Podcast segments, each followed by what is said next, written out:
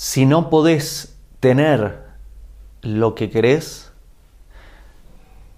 toma lo que tenés y hacé lo que querés con lo que tenés. Si no podés tener lo que querés, toma lo que tenés y hacé lo que querés con lo que tenés. Internaliza este concepto y te va a cambiar la vida.